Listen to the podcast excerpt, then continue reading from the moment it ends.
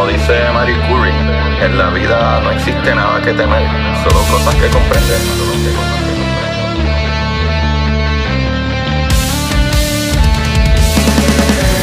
Recuerden correr y buscar la manera de aprender que más le divierta.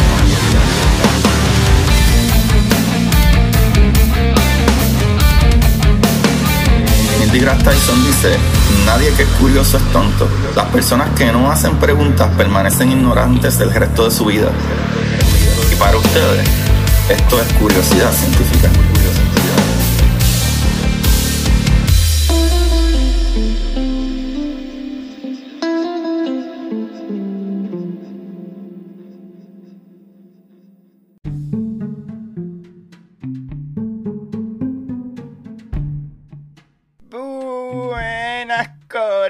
Curiosidad científica. Con ustedes su host Agustín Valenzuela en otra semana de curiosidad. Y como pudieron leer en el título vamos al tema que más me gusta la física cuántica. Pero en específico las cosas que ni sabemos ni entendemos bien. Las cosas que creo hacen sentido pero no al mismo tiempo. Pero ¿y por qué? Corillo, vamos a hablar un poco de la masa de las partículas y tamaño de estas. En específico, ¿verdad? De qué están hechos los protones. Y al fin de este capítulo entenderán, ah, por eso es que Agustín dijo toda esta babada. Por eso habló tanto para llegar a este punto. Pues sí, hay que entender ciertas cositas para poder entender otras. Así que vamos allá, Corillo. Para algunas personas como Einstein, ¿verdad? La física cuántica no podía funcionar, ¿verdad? De la manera en que personas como el gran Niels Bohr le contaban a la gente que funcionaba. O sea, impredecible. A lo que al día de hoy, más de 100 años, lo único que podemos hacer son predicciones, ¿verdad? Como que, ok, este, tengo un por ciento de probabilidad, ¿verdad? Probabilidades. Eh, y muchos de estos científicos grandiosos crearon las ciencias de las probabilidades, como el mismo Heisenberg, ¿verdad? Con, con, con la ley de Heisenberg de que eh, tú no podías saber dónde está una partícula el 100% de las veces. O sea, tú no podías predecir eso 100% de las veces. Es imposible. So, sí, mi chavalito. Que les diga que conocemos todo lo que hay que conocer de este tema está loco loquito. ¿Ok? Por el contrario, cada vez que descubrimos algunas nuevas partículas o fuerzas en el universo, esto crea 100 preguntas más. Ahora, definitivamente, Corillo, aunque suene un poco inocente, maybe de mi parte, las predicciones que hacemos hoy en día son cada vez más precisas. Por ejemplo, al poner un electrón en una caja y dejarlo ahí por un periodo de tiempo, eh, podríamos decir que tenemos un 50% de probabilidad de que este siga en la caja. ¿Y por qué un 50% y no un 100%? Porque yo lo puse ahí, cerré la caja y la tapé bien. ¿Ah? ¿Y por qué no? Porque conocemos que las partículas pueden hacer una cosita que se le llama o le llamamos tunelear. y esta partícula puede decidir estar sentada fuera de la caja cuando quiera, papá. y ustedes dirán, pero ¿qué tú me estás diciendo, Agustín? Que las partículas pueden atravesar paredes como los fantasmas. Pues algo así parecido. Así es, mis amigos. Parece loco o no tan importante, pero al nosotros descubrir esto podemos predecir otras cosas como eh, cuántos átomos se necesitan en un sistema eléctrico, ¿verdad? Para que este sistema eléctrico funcione. Porque sabemos que la electricidad no es nada más que electrones brincando de un átomo en átomo. Pero si no hay tantos átomos, suficientes átomos, eh, probablemente si los dos átomos que hubieran con electrones o los pocos electrones que hubieran deciden brincar o tunelear a otro lado, ese sistema eléctrico se quedaría sin electrones, o sea, electricidad. Ahí entienden, ¿ves? Al conocer un poquito más de estas cositas, conocemos un poquito más de cómo funcionan las cosas mecánicamente, ¿verdad? En tamaño macro. Así que, ya que no todas las partículas harán esto al mismo tiempo también, ¿sabes? Eso, y, y hay cosas Y, mucho más importante, es que, ¿qué es la fuerza, ¿verdad? La, fuerza que ata o amarra estas partículas. Ah, y ahí está la clave, papá. Eh, tú y lo que ves ahora frente a ti están hechos de estas mismas partículas. Pero la fuerza que une tu átomo es mucho más fuerte. Y sí, esa pregunta que te hiciste de si mis partículas se pusieran todas de acuerdo para tunelear una pared, ¿podría atravesarla? Pues sí podría, chaval, sí. pero tiene un número ridículamente grande de estas partículas para que esto suceda. Así que sigue soñando, chaval. Eso no va a pasar. Pero que, ¿verdad? Con esto vamos a pasar a lo que está fuera de... ¿Verdad? A lo que esta fuerza que no deja que tú y yo tuneliemos. ¿Qué es lo que está pasando? Pero primero, tenemos que entender que hay diferentes tipos de partículas. ¿Verdad? Están las partículas de la materia que a estas le llamamos fermiones, muy importante que se acuerden de eso, las partículas de la materia. ¿Y qué son las partículas de materia? Pues lo que crea a ti y a mí son los, ¿verdad? los protones, neutrones y electrones, ¿verdad? esos átomos. Aunque hay un sinnúmero de partículas, pero todas esas otras partículas no componen nada que sepamos. Y eso es lo que estudiamos día a día, todo el tiempo. Ok, si hay todas estas otras partículas, ¿para qué funcionan en en el universo? Si la fuerza que utilizamos ahora mismo, ¿verdad? Para interaccionar entre nosotros y la fuerza, ¿verdad?, eh, eh, que ata estas partículas y las partículas que están atadas para crearnos a nosotros son básicamente tres, si lo pones a ver, ¿verdad? Porque realmente los protones están hechos de otras cositas y serían esas cositas que eh, componen los protones y los electrones los que hacen todo lo que hay en el universo que podemos ver. So, eso es una loquera bien chévere, pero las partículas de la fuerza, ¿verdad? Son otras y son los bosones. Ahí tenemos las partículas de la materia que son fermiones, que serían, ¿verdad? Electrones, protones, neutrones o electrones y quarks, eh, up y down. Y entonces están los bosones, que son las partículas de la fuerza. los bosones le podríamos decir que son las manos, ¿verdad? Que crean la interacción entre partículas de materia y entre los campos cuánticos. Ejemplo, chavalillas. Para que un magneto se pegue en el acero, ¿verdad? O a otro magneto, hay una fuerza la electromagnética, que son fotones yendo del imán al metal o del imán a imán o como sea, sea para empujarse, ¿verdad? O atraerse, dependiendo, ¿verdad? Su carga. Pues estos fotones, que son las, ¿verdad? Los paquetes que cargan la luz, sería el bosón de la fuerza electromagnética. O sea, los fotones son el bosón, ¿verdad? Esta partícula de interacción entre, entre la materia. Así mismo es mis bellos humanos. Qué cosa más bonita. Pues cuando hablamos de cosas más pequeñas a nivel atómico, ahí, en ese punto, es que están sucediendo estas conexiones o interacciones. Así que vamos al núcleo atómico. Átomo. Este compuesto de protones y neutrones en el núcleo atómico, ¿verdad? Y unos electrones a su alrededor. Eso es lo que casi todo el mundo sabe. Pero ¿Qué mantiene a estos átomos estables? Ah, pues la fuerza que ya les mencioné, ¿verdad? Los bosones que crean esa interacción. Primero, los electrones son partículas con carga negativa y la electromagneticidad, así como suena electricidad y magneto, funcionan con carga, ¿verdad? Positiva y negativa. Así que los electrones de carga negativa eh, se atraen por cosas con carga positiva. So, si vamos allá, así este, funcionan las cargas. Eh, positiva y negativa. So, las cargas diferentes se atraen como las malas relaciones que tuviste con tu ex.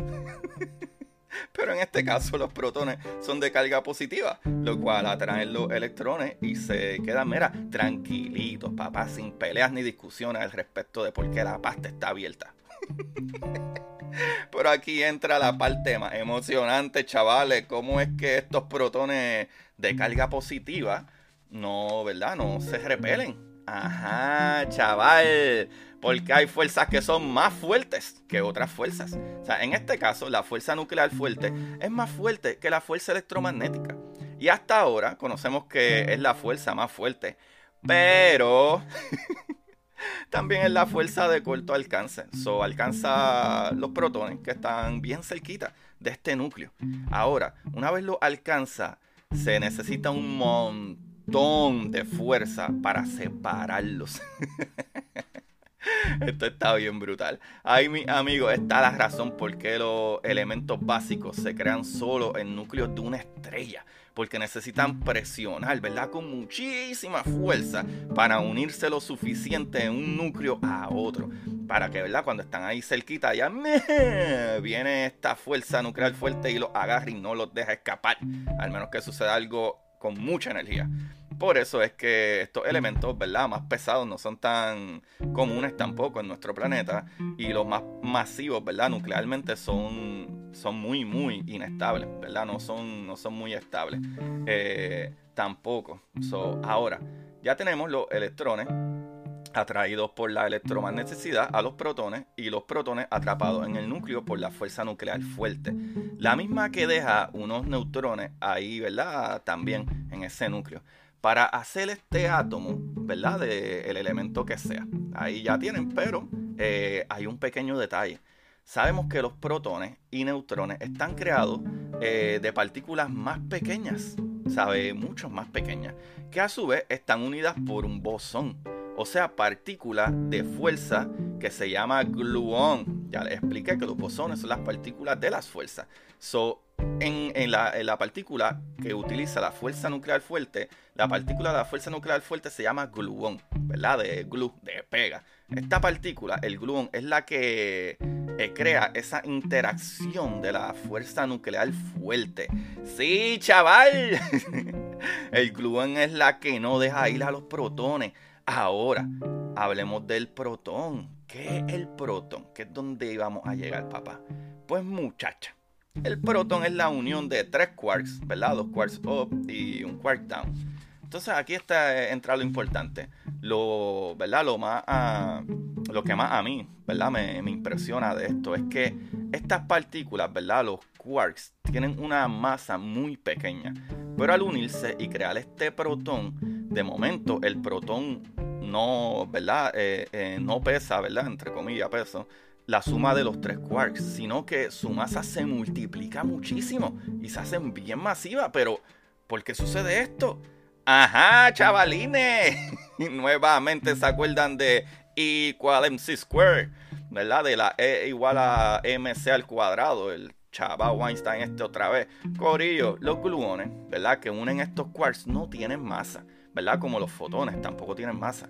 Pero la energía, ¿verdad? O fuerza de esta partícula atribuye a la masa de esta partícula el protón.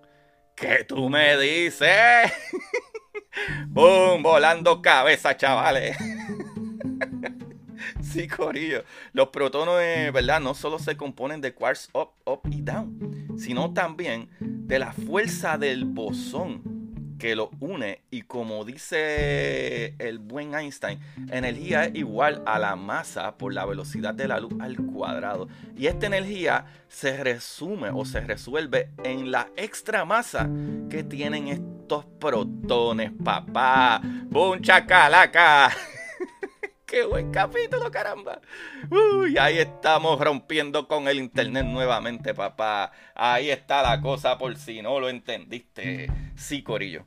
Esto está brutal. Así funciona la física cuántica. Cuando hablamos de interacciones cuánticas, ¿verdad? Es que todo, todo en el universo, todo está compuesto de partículas que son de la materia y partículas que hacen las interacciones entre esta materia o fuerzas.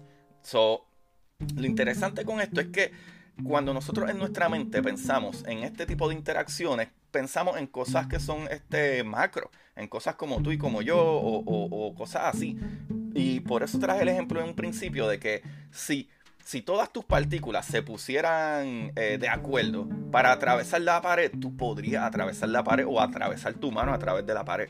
Pero hay estas fuerzas que son mucho más fuertes, estas interacciones, que las interacciones que pudieran tener partículas solas. So, por eso es que tú no te divides o te rompes o te unes, porque estas fuerzas te mantienen bien pegaditos. Y a veces cuando pensamos en masa, ¿verdad? Pensamos en objetos masivos, pensamos en, eh, peso. Y eso es otra cosa que un error de pensar, ¿verdad? En, cuestión de partículas o, o, ¿verdad? Eh, eh, fuerzas fundamentales. Y es que cuando pensamos en peso, pensamos en algo que pesa, qué sé yo, como tú, 200 libras. Pero el peso en verdad es relativo, relativo de dónde tú estés parado. Pues, por ejemplo, ahora mismo tú puedes estar aquí en el planeta Tierra, que la fuerza de gravedad es 1, ¿verdad? Es 1G. Pero si tú estás en la Luna, es una sexta parte. O sea, allá no va a pesar lo que pesas aquí. Pesaría una sexta parte. Por eso cuando pensamos también en partículas, pensamos en puntos en el espacio. Lo cual también es un error pensar en puntos en el espacio porque no necesariamente las partículas funcionan como un punto en el espacio, ¿verdad? Como decir una bola de ten que tiras de un punto A a punto B. ¿Por qué? Porque también las partículas, que es lo que vuelve loco al mismo Einstein, eh, eh, no funcionan en la mecánica, ¿verdad? La mecánica newtoniana, la mecánica que sabemos que dependiendo la masa, la velocidad y la fuerza podemos localizar algo. ¿Por qué? No lo sabemos. El físico que te diga que entiende de por qué las partículas funcionan así está a lo loco. Sabemos cómo funcionan, pero no tenemos explicación del por qué funcionan así. Y eso es lo interesante con la física cuántica. Por eso es que nosotros hacemos predicciones. No podemos decir, ah, esto va a suceder así. Cuando se trata de física cuántica, ¿verdad? De los quantum, de esos paquetitos pequeños, de cuanta, del gran eh, eh, Planck, que dijo, bueno, yo creo que estas cositas funcionan en pequeños paquetes, en cuantos. ¿verdad? un cuanto eh, es una partícula que carga esta energía. ¿Verdad? Como los fotones o etcétera. Y eso está súper interesante, porque cuando uno después habla de las cosas que explica Einstein, como la energía que igual a la materia, hace sentido en unas cosas como esta. Como que, ok, si tú tienes la unión de estas tres cosas, ¿verdad? Poniéndolo para que ustedes se hagan una idea en su mente a nivel macro, imagínense que ustedes tienen tres bolitas de ping-pong. Y las bolitas de ping-pong pesa cada una una onza. Si tú las unes esas tres bolitas, pesarían tres onzas. Eso es lo que te dice la lógica. Pero no. Porque entonces esa fuerza que está uniendo esas bolitas es una energía, es energía, pero de acuerdo, ¿verdad? Cuando hacemos las observaciones, el protón eh, es mucho más masivo, ¿verdad? Eh, que si lo quieres poner en manera como nosotros, es mucho más pesado. ¿Sabes? Pero es por, ¿por qué? ¿Por qué sucede esto? Si las bolitas de ping-pong solamente pensaban una onza, ¿no se supone que las tres juntas, juntas pesen tres onzas? Pues no. Porque a pesar de que esa energía, ese, esa partícula que es la que tiene la energía de aguantar esas bolitas, esa energía es tan fuerte que le puede dar masa, ¿verdad? O, o, se, o constituye a masa de esa unión. Y por eso es que de momento ese protón no pesa lo que pesaba normalmente. Eh, esas tres onzas por las tres partículas, ¿verdad? Esas tres quarks o esas tres bolitas de ping-pong. Sino que es la unión de los tres quarks y la energía que las mantiene unidas. Y hace que ese protón pese muchísimo más. Que no hace sentido. No, no hace tanto sentido, pero al mismo tiempo sí hace sentido. Porque la energía es igual a la masa como lo dijo el gran Einstein. Y ahí son de las cositas más maravillosas y predicciones que podemos hacer. Que hoy en día sabemos que, por ejemplo, eh, un protón es 200 veces más grande que un electrón. Y siguen siendo como quiera cosas ridículamente pequeñas. Por eso, por eso cuando hablamos de cosas como que partículas masivas y esto es mucho más masivo que esto otro, se nos hace difícil meterlo en la cabeza como que, ok, es que me estás perdiendo. ¿Cómo que masivo? Si ahora mismo yo pudiera coger una bolita de ping pong y, y no pesa nada. ¿A qué tú te refieres con cosas que son en femtómetros? O sea, que, tiene, que, que, son partículas que son una mil billonésima parte de un metro. Eso no me hace sentido. Porque está masivo, sí. Eso es lo que nosotros leemos cuando hacemos estas colisiones en el colisionador de partículas. Y vemos que estas partículas, con toda la energía que se le da, hay unas que salen volando súper rápido a casi la velocidad de la luz. Pero hay unas partículas que casi ni se mueven con toda y la energía que tienen esas colisiones. Y ahí es donde entendemos, ah, esta partícula debe ser súper masiva. Pero también entendemos que las partículas supermasivas en este universo no duran mucho y se deshacen en microsegundos. Pero con estos detectores maravillosos podemos predecir esto. Y podemos decir, ah, esta partícula tiene que ser tal partícula porque creo esta reacción en esta otra partícula. Y sabes qué? casi ni se movió, eso necesita mucho más energía para moverse, por eso es que sabemos que esta partícula que se creó ahí, ejemplo, un muón es mucho más masivo que el electrón que salió volando. Y de momento ese muón se destruyó porque el universo no le gustan las cosas masivas y se creó, ¿verdad? Un par de, neutrinos y otro electrón. Ah, qué cosa más maravillosa. Y esas partículas sí viajan mucho más rápido. ¿Por qué? Porque es menos masivo. ¡Qué belleza de capítulo, señores! Espero no haberlo vuelto más loco de lo que yo estoy. ah, física cuántica, la belleza del universo, papá información en parte, en verdad casi todo lo escribí de mi mentora, pero muchas cosas que corroboré las corroboré en VIX.com, en astronomía.com, energianuclear.net y brainly.lat. Brainly.lat. Corillo, estoy escuchando, no estoy leyendo, estoy escuchando un librito que escucho mientras hago mi ejercicio eh, que se llama Terms uh, se llama Terms of Enlistment, ¿verdad? Terms of Enlistment de Marco Kloss. Marco se escribe con K y Kloss también K-L-O-O-S.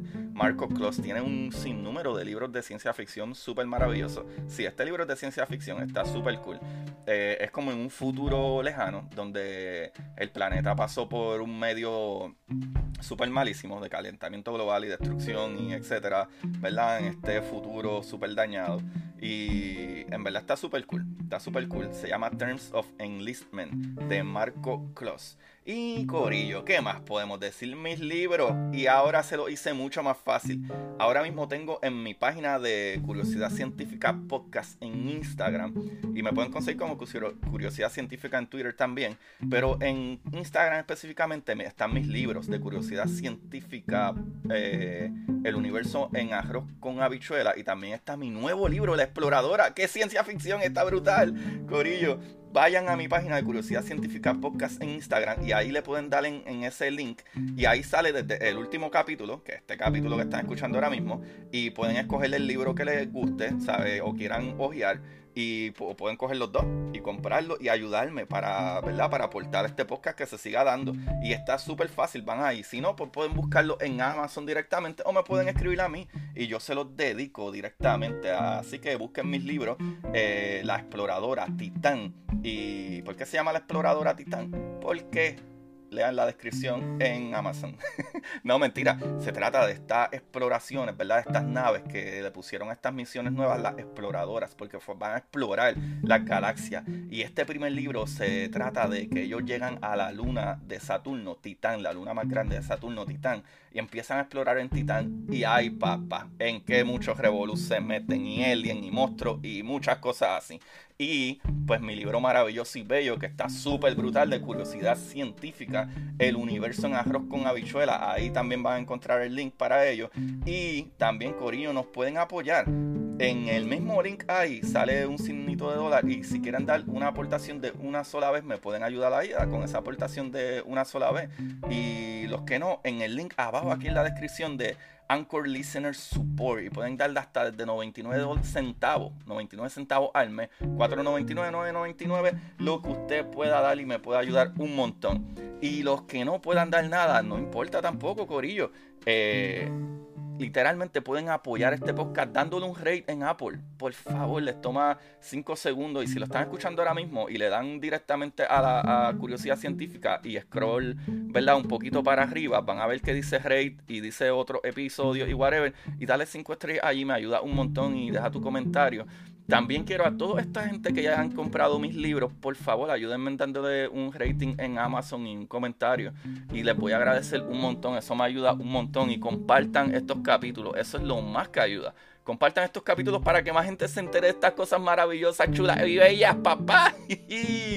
gracias, gracias nuevamente, gracias Corillo, gracias por cada semana darle play y, darme mucho cariño en las redes. Así que agradezco un montón. Y recuerden, buscar la manera de aprender. Esa misma que más le divierta. Chequeamos.